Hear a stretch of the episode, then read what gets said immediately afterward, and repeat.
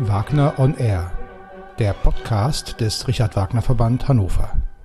Guten Abend, liebe Zuschauerinnen und Zuschauer.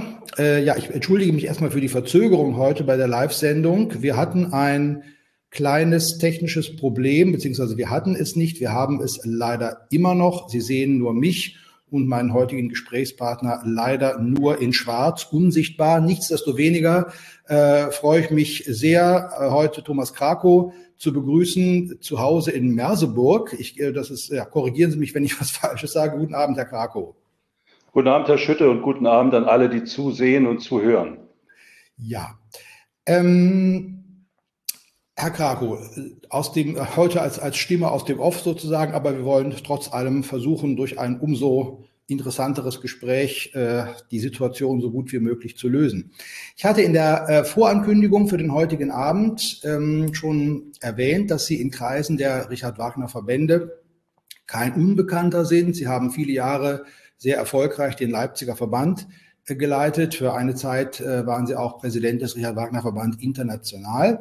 Ich würde Sie trotzdem zu Beginn unseres Gesprächs äh, gerne bitten, sich für diejenigen unserer Zuschauer und Zuhörer, die Sie nicht kennen, einfach ein, sich ein bisschen vorzustellen, ein paar Hintergründe zu Ihrer Person uns zu erzählen. Gern. Ich bin im Prinzip mit meinem Umzug nach Merseburg äh, vor kurzem oder in die Region schon vor drei Jahren wieder zu den Ursprüngen zurückgekehrt, weil ich äh, stamme aus Sachsen-Anhalt, bin in der Nähe von Magdeburg geboren, aufgewachsen und dann äh, in den 80er Jahren nach Leipzig zum Studium gegangen. Nun war das kein Studium, was einen direkt zu Wagner hinführt. Ich äh, war immer geschichtsinteressiert und habe mich dann für ein Studium der Afrikanistik und Geschichte entschieden, was ähm, ja nicht ganz so einfach war zu DDR-Zeiten, da es wenig Studienplätze war, gab und ähm, was dann auch mit dem Abschluss 1990 natürlich auch in eine Zeit hineinführte, wo äh, dieses Studium nicht unbedingt erfolgversprechend für eine berufliche Karriere war. Wechselvolle Geschichte. Ich habe dann in der äh, Stadtverwaltung in Leipzig gearbeitet, äh, habe dort eine Anstellung gefunden und wie das Schicksal das manchmal so will, bin ich dann im Umfeld des Oberbürgermeisters im Referat für internationale Zusammenarbeit gelandet was irgendwann dazu führte, dass eine meiner Aufgaben war, die Städtepartnerschaft mit der äthiopischen Hauptstadt Addis Abeba erst einmal abzuklopfen, äh, dann auch äh, anzubahnen und letztlich dann auch zu pflegen, nachdem der Abschluss erfolgt war. Und damit war ich äh, unerwartet wieder bei der Afrikanistik. Gleichzeitig bin ich ähm, in Wendezeiten, wo man anscheinend sehr sensibilisiert war, immer stärker mit der Musik Richard Wagners in Berührung gekommen und habe dann gemerkt, dass ich schon lange Jahre in Leipzig lebte und kaum äh, etwas zur Person dort bemerkte, äh, auch spät erst erfahren habe, dass Wagner in Leipzig geboren ist. Denn wenn man sich nicht wirklich tiefgründig damit beschäftigt, dann denkt man ja eigentlich, er müsste in, äh, ja vielleicht in München geboren und in Bayreuth gestorben sein. In beiden Städten hat das nicht stattgefunden. Aber als ich dann mit der Thematik in Berührung kam und äh, merkte, dass auch der 200. Geburtstag immer näher rückte, ähm, habe ich gedacht, irgendwas muss passieren. Und mich hat das zwangsläufig auch schon vorher natürlich in den Richard Wagner Verband geführt, ähm, indem ich dann mit vielen Vorschlägen, Ideen, äh, auch sagen wir mal der sofortigen Akquise von neuen Mitgliedern für den damals sehr kleinen Verband äh, im Vorstand gelandet bin und bei der nächst anstehenden Wahl auch zum Vorsitzenden gewählt wurde. Es war keine Kampfabstimmung. Der Vorsitzende war Mitte der 80er Jahre alt und äh, hatte sowieso nach einem Nachfolger gesucht und das bot sich dann an. Ja, und äh, dann die Zeit eben im Verband. Ähm, wenn man die Brücke mal schlägt zum Richard Wagner Zentrum Mitteldeutschland, das ist etwas, was ich ja mit der Zeit immer verstärkt in den äh, Fokus genommen habe dass Wagner natürlich in einer Breite in Mitteldeutschland äh, angebunden ist, teilweise vorhanden ist, äh, gepflegt wird, äh, an ihn erinnert wird, dass äh, das, was in der Wahrnehmung kaum stattfindet, doch stärker äh, in den Fokus gerückt werden sollte. Und das habe ich in, ja, so kurz vor dem 200. Geburtstag begonnen. Und ein erster Punkt war die Herausgabe eines großen Bildtextbandes zu Richard Wagner in Mitteldeutschland und seinen Orten. Und wenn man sich einmal mit dem Thema beschäftigt, dann lernt man immer wieder dazu. Ähm, ein paar Jahre habe ich das noch weiter betrieben. Dann kam auch mal gesundheitsbedingt ein zweijähriges Aus. Und äh, nachdem ich den Wagner Verband in Leipzig nun nicht mehr leitete, und man kann ja nicht sagen, ich komme wieder zurück, seht mal zu, dass er mich wieder unterbringt, habe ich gedacht, sich auf dieses Thema nun wirklich mal zu konzentrieren, lohnt es. Und äh, ja, von dieser Meinung äh, werde ich immer, oder bei, mit dieser Meinung, in dieser Meinung werde ich immer wieder bestärkt, je mehr ich daran arbeite. Ja. Das heißt, ähm, also Sie haben den Bogen jetzt äh, gerade schon selbst geschlagen zu Ihrem neuen Projekt, dem Richard Wagner Zentrum Mitteldeutschland. Äh, dieses Projekt äh, haben Sie genau wann ins Leben gerufen? Im Mai vorigen Jahres. Das Projekt selber gibt es eigentlich schon so seit, ich sag mal, 2015. Nach dem Bildband habe ich dann eine Flyerbox erarbeitet, äh, um quasi leichtere Handreichungen äh, zu haben, denn wer läuft gerne mit dem dicken Bildband durch die Gegend, äh, um die Orte zu besuchen. Wir haben Meister Nietzsche, bei dem sich ja vieles hier auch äh, in gerade jetzt, wo ich lebe, in meinem unmittelbaren Umfeld konzentriert, mit dazugenommen, um diese Wechselbeziehung zu zeigen. Und äh, ja, das war eigentlich so dieser erste Schritt an eine erweiterte Öffentlichkeit. Wie gesagt, dann kam eine kleine Delle, eine Pause die äh, auch bitter nötig war. Und ich da versuche jetzt auch dran anzuknüpfen. Ja, und das geht so schrittweise gerade eben von einem Ort aus, der für Wagner nicht gerade so die größte Rolle gespielt hat. Äh, Merseburg, um mal zu sagen, er ist zweimal kurz hier gewesen, als er bei seiner ersten Anstellung in Bad Lauchstädt nicht ausreichend Musiker hatte und sich dann bei der Militärkapelle in Merseburg einige ausgeliehen hat. Das äh, oder wenn man auf ihre Webseite geht, Richard Wagner Zentrum Mitteldeutsch oder Richard Wagner, Richard-Wagner-Zentrum.de, gleich an der Stelle mal der Hinweis darauf, ähm, ist ähm, oder findet man sofort die Aufteilung Richard Wagner in den drei Bundesländern in Sachsen-Anhalt, in Sachsen und in Thüringen.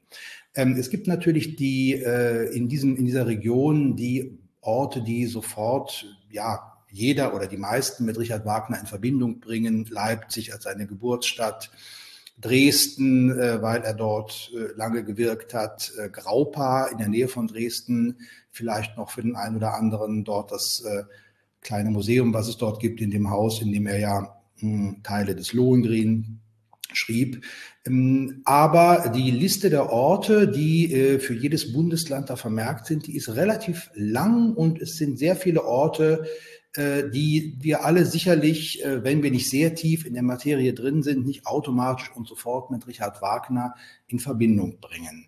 Was sind, abgesehen eben von den prominenten Orten, soweit ich sie gerade schon erwähnt habe, was sind die Orte in diesen drei Bundesländern, die wirklich aus Ihrer Sicht ähm, die interessanteste Entdeckung sind, wo Richard Wagner wirklich bis heute seine Spuren hinterlassen hat?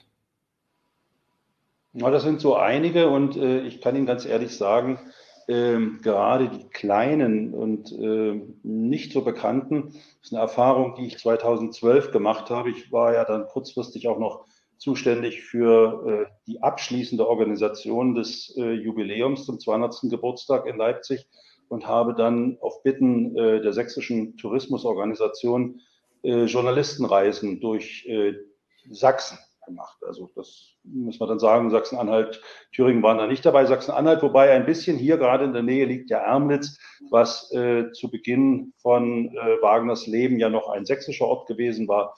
Aber äh, der Kollege Napoleon aus Frankreich hat ja dafür gesorgt, dass dann mal ein Wiener Kongress stattfand, auf dem die Karten geografisch auch neu gemischt wurden. Und deswegen Sachsen-Anhalt.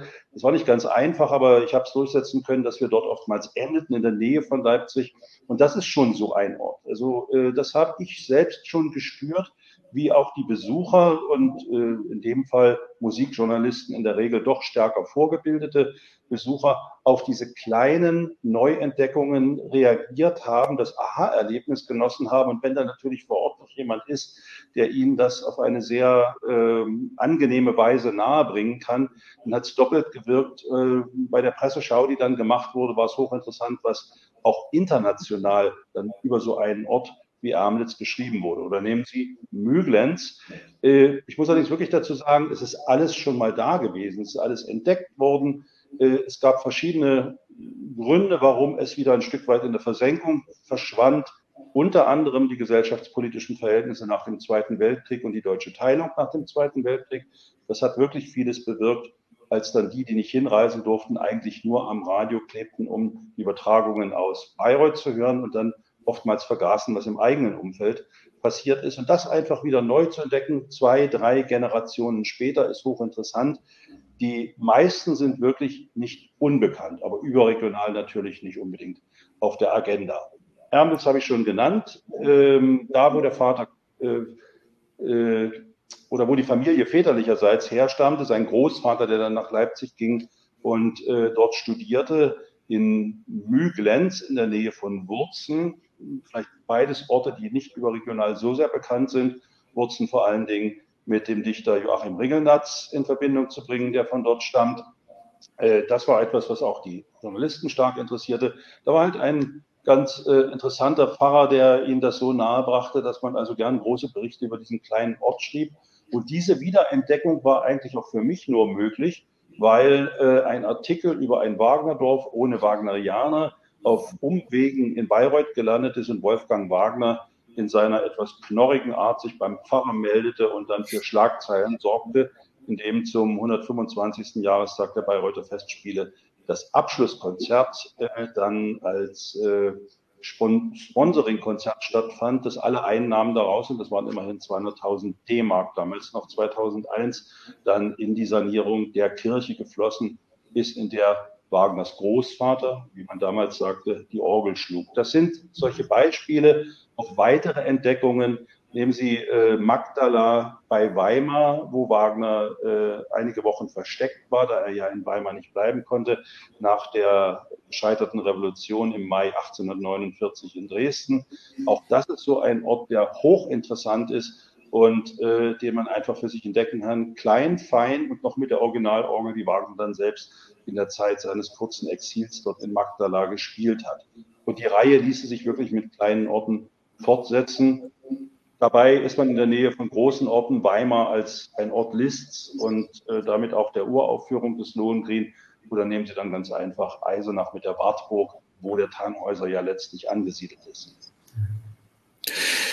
Sie haben gerade äh, vorhin schon selbst auch Friedrich Nietzsche erwähnt. Äh, auf Ihrer Webseite ist auch äh, neben den drei Blöcken Richard Wagner in Sachsen, Sachsen-Anhalt und Thüringen auch ein Block äh, über die Orte zu finden, äh, die für Friedrich Nietzsche in Mitteldeutschland wichtig waren. Das heißt, ein, ein ja, ganz erklärtes Anliegen, was Sie mit Ihrem Zentrum verfolgen, ist natürlich auch, Richard Wagner einfach in, in den Kontext zu setzen, in den ja, kunst, kunstgeschichtlichen, kulturgeschichtlichen Kontext äh, zu finden, der äh, an diesen Orten ja eben auch zu finden ist. Ja, das ist ein ganz wichtiges Anliegen. Äh, ich sage es jetzt mal für die Nietzscheaner, so den Seitenblick nach äh, in Richtung Wagner zu, zu lenken, für die Wagnerianer, die alle irgendwann natürlich von der etwas skurrilen Beziehung äh, zwischen Wagner und Nietzsche gehört haben, die ja sehr, sehr unterschiedliche Facetten hat und natürlich auch starke Wendungen genommen hat.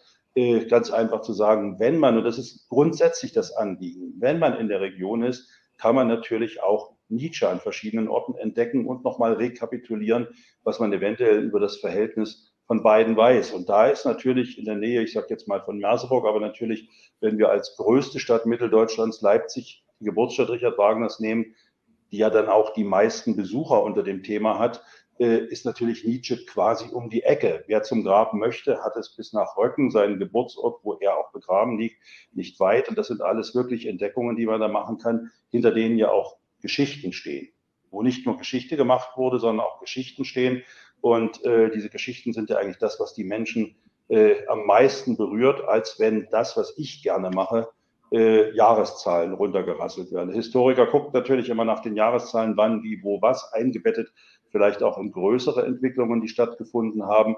Aber äh, die meisten Menschen verbinden das eher mit, mit Geschichten, die damit verbunden sind. Und das ist ja auch gut so. Uns, und jetzt sage ich mal als der, der hier spricht, mir liegt äh, ungemein am Herzen das, was Sie eben auch gesagt haben, der kulturhistorische Hintergrund, ein Teil unserer Kulturgeschichte, unserer Kultur selbst hat tiefe Wurzeln in Mitteldeutschland, hat sich zu großen Teilen in Mitteldeutschland abgespielt.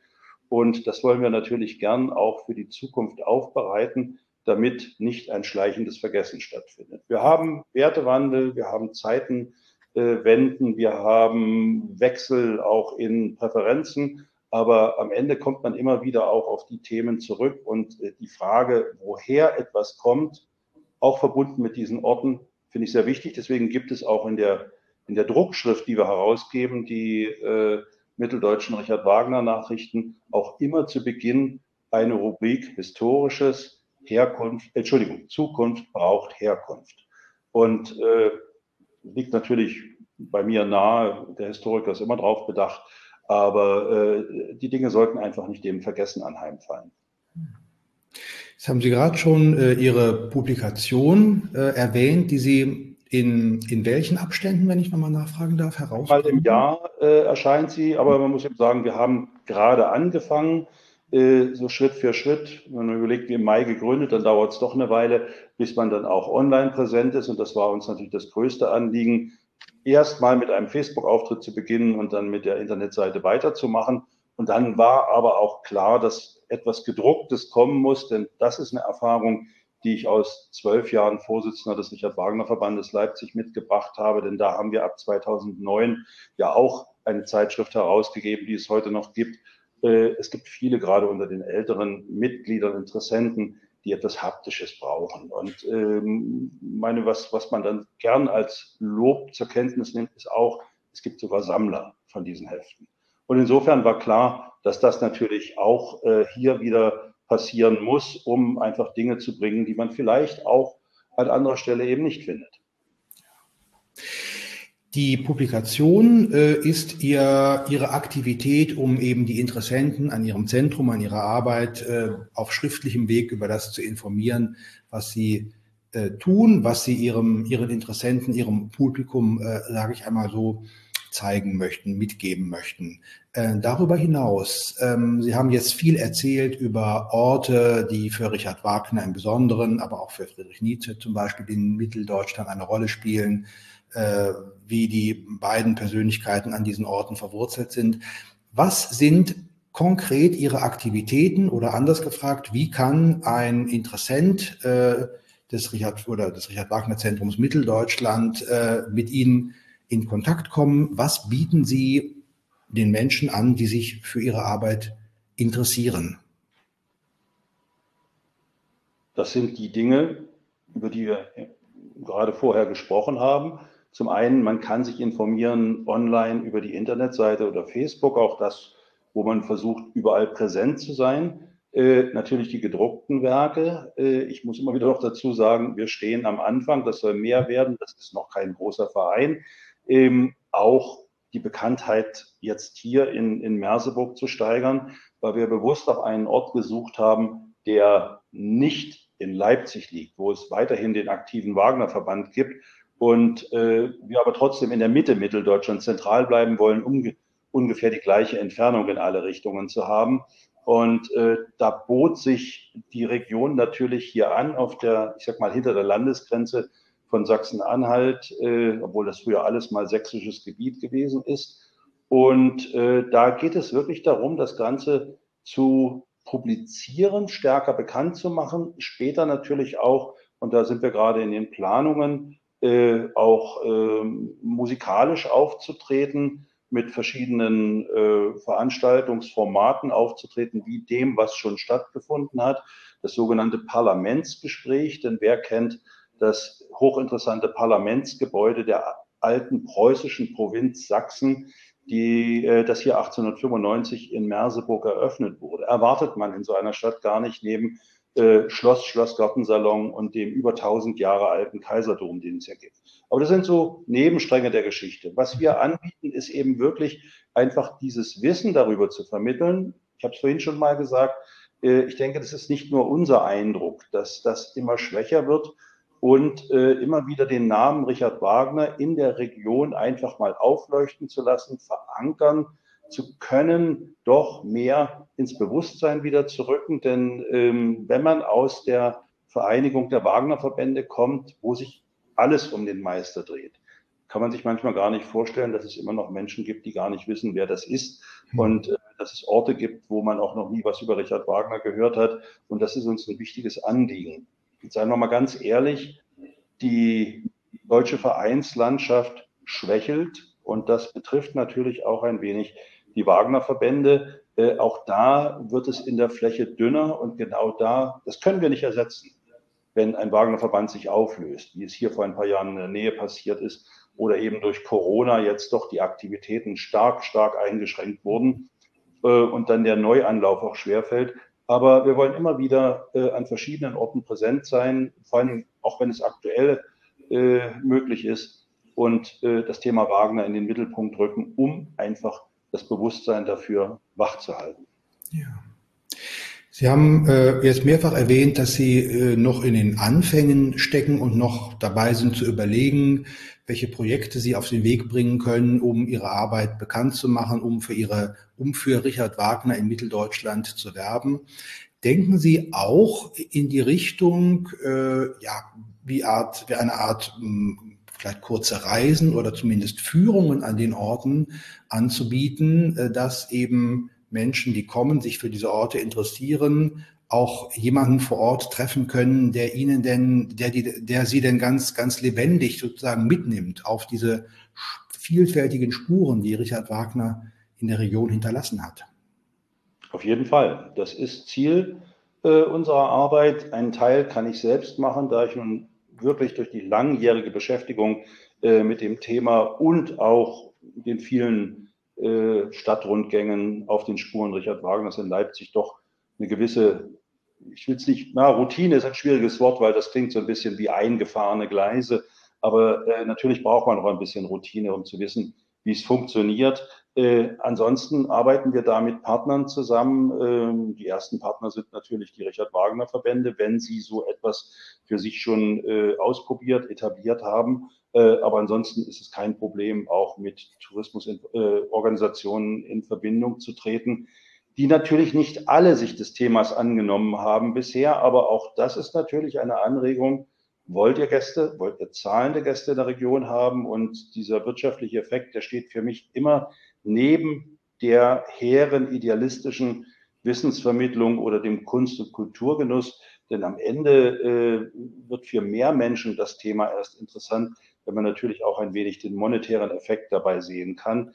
Ähm, das wissen wir, wie es überall ist. Auch äh, die Kultureinrichtungen, die ja in der Regel hoch subventioniert sind, müssen aber einen gewissen Eigenanteil oder einen gewissen Eigenanteil ihrer Existenzberechtigung nachweisen. Und je höher der natürlich ist, und das hat Wolfgang Wagner ja früher exemplarisch vorgeführt, äh, besser hat kein Festival funktioniert, äh, was die Erwirtschaftung eines Eigenanteils äh, anging als die Bayreuther Festspiele. Aber das ist so ein Punkt, der gehört einfach immer dazu, weil äh, eine Erfahrung, die ich in Leipzig als Vorsitzender des Verbandes gemacht habe, dass man jemand auch damit in Berührung kommen kann, der am Ende gesagt hat, ich gebe Ihnen das Geld für das Projekt, aber nur wenn Sie nicht verlangen, dass ich in die Oper gehe.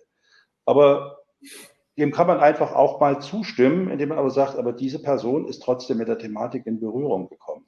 Und wenn sie dann auch bereit ist, in Form einer Spende oder des äh, unternehmerischen Sponsorings dafür zu sorgen, dass ein Projekt erfolgreich wird, dann haben wir eine ganze Menge erreicht.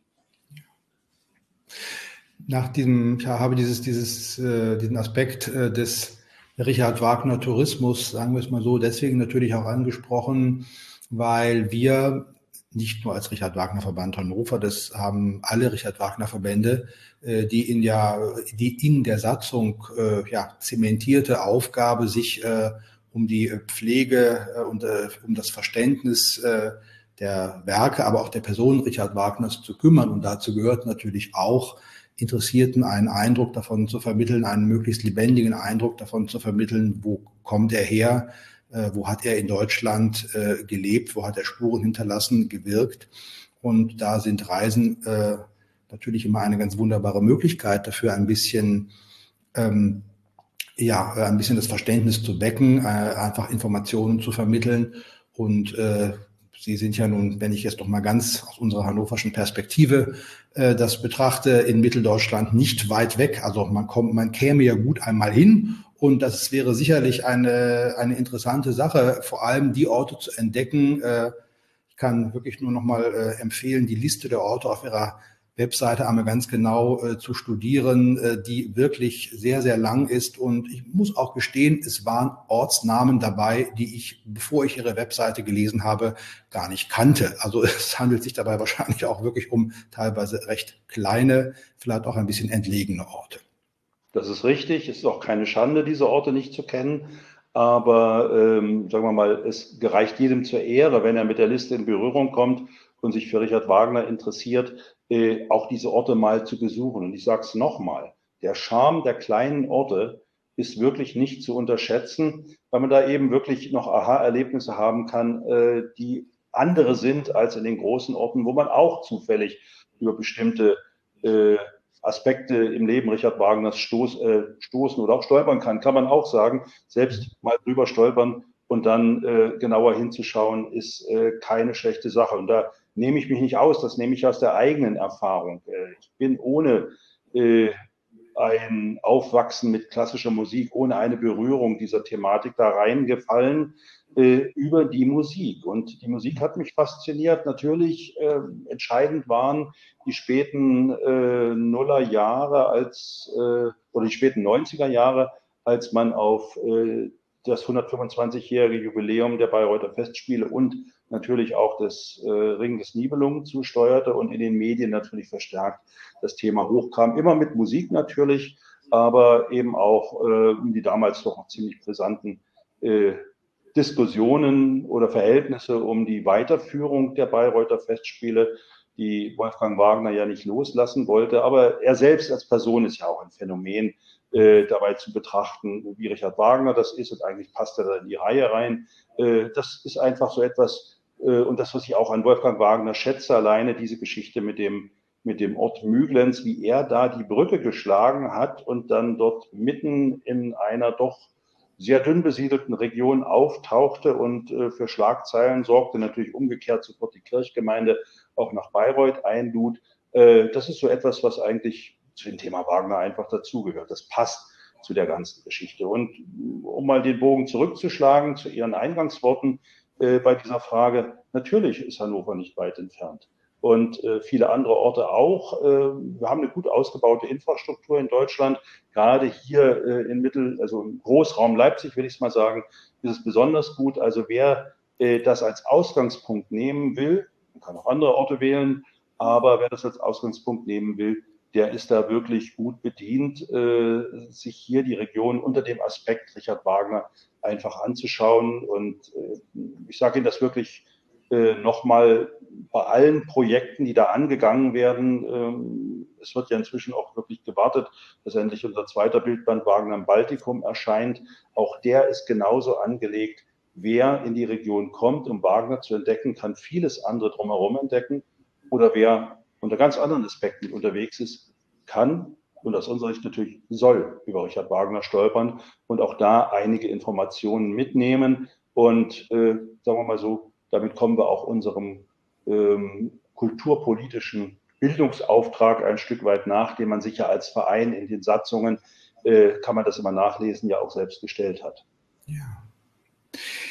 Jetzt äh, haben Sie gerade schon das Stichwort Verein gesagt. Das bringt mich jetzt noch zu einer sehr, sehr praktischen Frage, die mir während unseres Gesprächs gerade schon durch den Kopf schoss. Ähm, wie sind Sie mit Ihrem Richard Wagner Zentrum Mitteldeutschland organisiert? Sind Sie ein Verein? Also könnten wir alle, die wir uns für das Thema interessieren, bei Ihnen Mitglied werden, so wie wir Mitglied im, oder einige von uns ja Mitglied in einem der Richard Wagner Verbände sind? Ja, wir sind auf der gleichen Basis organisiert. Das ist ein eingetragener Verein. Ähm, und der sucht natürlich äh, Mitglieder überregional. Ähm, zuallererst natürlich tragende Mitglieder in den drei Bundesländern, äh, die dann natürlich hoffentlich auch zum Einsatz kommen, wenn wir zum Beispiel Gäste empfangen und ihre Orte oder die in ihrer Nähe liegen, persönlich präsentieren. Aber natürlich möchte man gern auch gestärkt werden. Wir sind für alles dankbar, was das äh, unterstützt, sei es die Mitgliedschaft, seien es Spenden, die auch da darf man ja mal Eigenwerbung machen, steuerlich absetzbar sind, ähm, wie es halt bei jedem Richard Wagner Verband auch äh, ist. Und äh, das ist alles möglich, da Mitglied zu werden. Und ähm, wir haben ein Mitglied aus Wien zum Beispiel schon dabei. Also eins aus Brüssel ist dabei. Äh, das, ähm, das Wagner 22 Festival in diesem Sommer in Leipzig ist da nicht ganz folgenlos geblieben. Das ist schön, wenn man da natürlich auch aktiv werden kann. Ich selbst habe damals ja auch Rundfahrten gemacht äh, durch das Wagnerland Mitteldeutschland äh, mit einigen, die hier angefragt haben bei mir. Und insofern äh, ist das natürlich etwas, was uns die Arbeit erleichtert, ist vielleicht gar nicht mal das falsche Wort, überhaupt möglich macht. Denn äh, meine, wir kennen ja alle den schönen Satz, Geld ist nicht alles, aber ohne Geld ist alles nichts. Äh, man muss es auch finanzieren können. Der reine Idealismus, der reine Enthusiasmus, den man da reinsteckt, kann es nicht sein weil äh, man muss natürlich die Dinge auch finanzieren können, weil es soll ja auch ein Angebot sein, das den Menschen Freude bereitet und äh, dann braucht es auch ein bestimmtes Niveau. Genau. Ja, Ihr Angebot soll den Menschen Freude bereiten. Das greife ich jetzt auch auf, um langsam das Ende unseres Gespräches einzuläuten. Ich hoffe, dass es unseren Zuschauerinnen und Zuschauern gelungen ist, ein wenig Interesse äh, an ihrer Arbeit mit dem Richard Wagner Zentrum Mitteldeutschland zu machen, sich äh, ja zu, über ihre Webseite, über ihren Facebook-Auftritt zu informieren, was sie tun, wo die Orte, die, die wirklich zahlreichen Orte sind äh, in den drei Bundesländern Sachsen, Sachsen-Anhalt und Thüringen, wo Richard Wagner bis heute in irgendeiner Weise lebendig geblieben ist danke Ihnen sehr, Herr Krakow, für dieses Gespräch und vor allem danke ich Ihnen, dass Sie äh, trotz äh, der, der Unmöglichkeit, Sie zu sehen, äh, sich weiterhin bereit erklärt haben, mit mir dieses Gespräch heute zu führen. Ganz herzlichen Dank. Ja, ich danke Ihnen, Herr Schütte, dass Sie mir die Möglichkeit gegeben haben, äh, zum einen äh, mich zur Thematik zu artikulieren, zum anderen auch ein bisschen Eigenwerbung zu betreiben. Ähm, die Eitelkeit ist nicht ganz so groß ich kann ohne das Bild leben. Ich hoffe, alle anderen auch. Und äh, vielleicht als letzter Satz noch, wir haben seit äh, ungefähr zwei Monaten auch wieder eine eigene Geschäftsstelle neben dem Merseburger Dom. Also man kann wirklich an einem Ort andocken, dorthin kommen, sich mit Materialien ausstatten, die wir natürlich auch gerne zusenden, aber von dort auch ausgehend dieses Richard Wagner Land in Mitteldeutschland kennenzulernen. Das Angebot steht äh, ob nun aus Hannover oder anderen Orten, kann auch weiter weg sein. Wir sind gern bereit, die Region den Menschen nahezubringen. Dann bleibt mir nur Ihnen viele Interessenten zu wünschen, viele Menschen, die zu Ihnen kommen, sich für Ihre Arbeit zu und sich für Ihre Arbeit interessieren, für Richard Wagner natürlich interessieren. Äh, ganz herzlichen Dank noch einmal und ich danke auch Ihnen, liebe Zuschauerinnen und Zuschauer, dass Sie auch heute wieder bei Wagner und er dabei waren wünsche Ihnen noch einen guten Abend und verabschiede mich bis zum nächsten Mal. Auf Wiederhören. Auf Wiederhören.